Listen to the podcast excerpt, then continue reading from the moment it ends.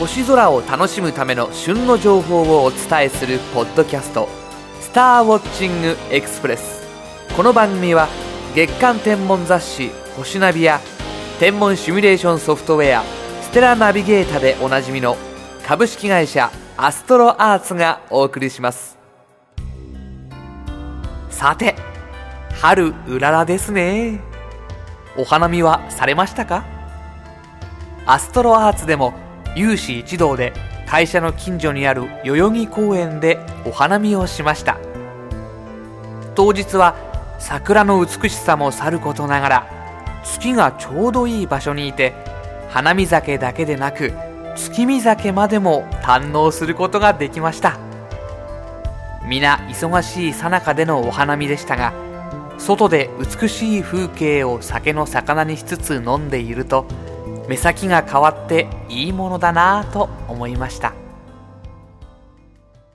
今週の星空情報。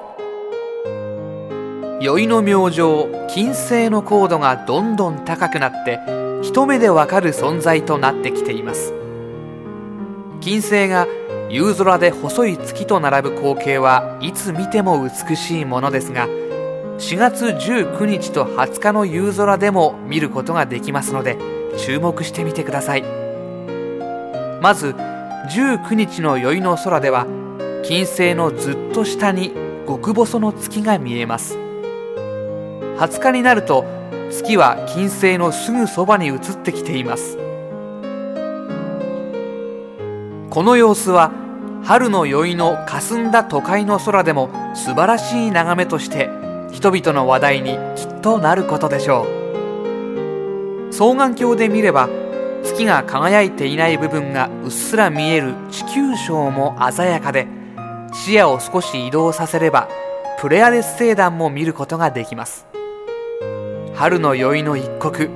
値千金の光景。ぜひ満喫してみてくださいね。今週のピックアップ。こと座流星群が4月23日の午前1時頃にピークになると見られています。出現数は1時間平均10個程度でそれほど数が多いというわけではありませんが案外これくらいの出現数の方が落ち着いて星空を眺められるかもしれません。しかもごく稀なことですが突発的な出現を目撃できる可能性もあります。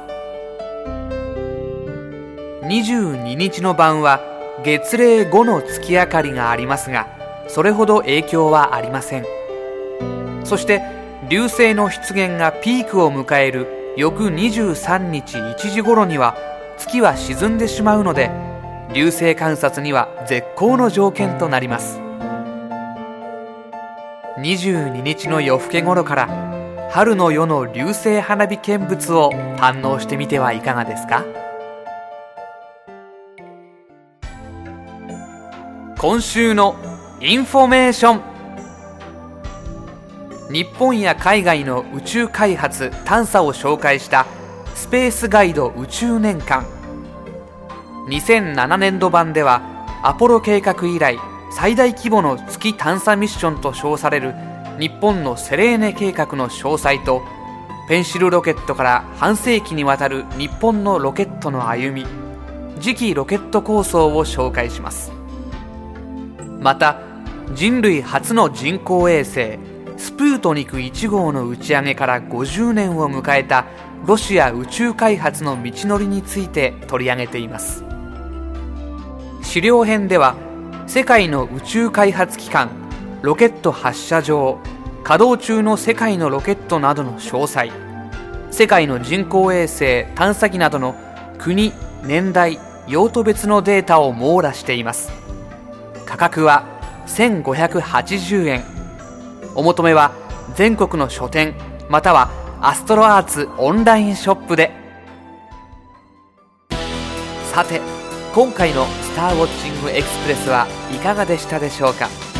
より詳しい星空を楽しむための情報はアストロアーツホームページ http コロンスラッシュスラッシュ www. astroarts.co.jp スラッシュをご覧ください。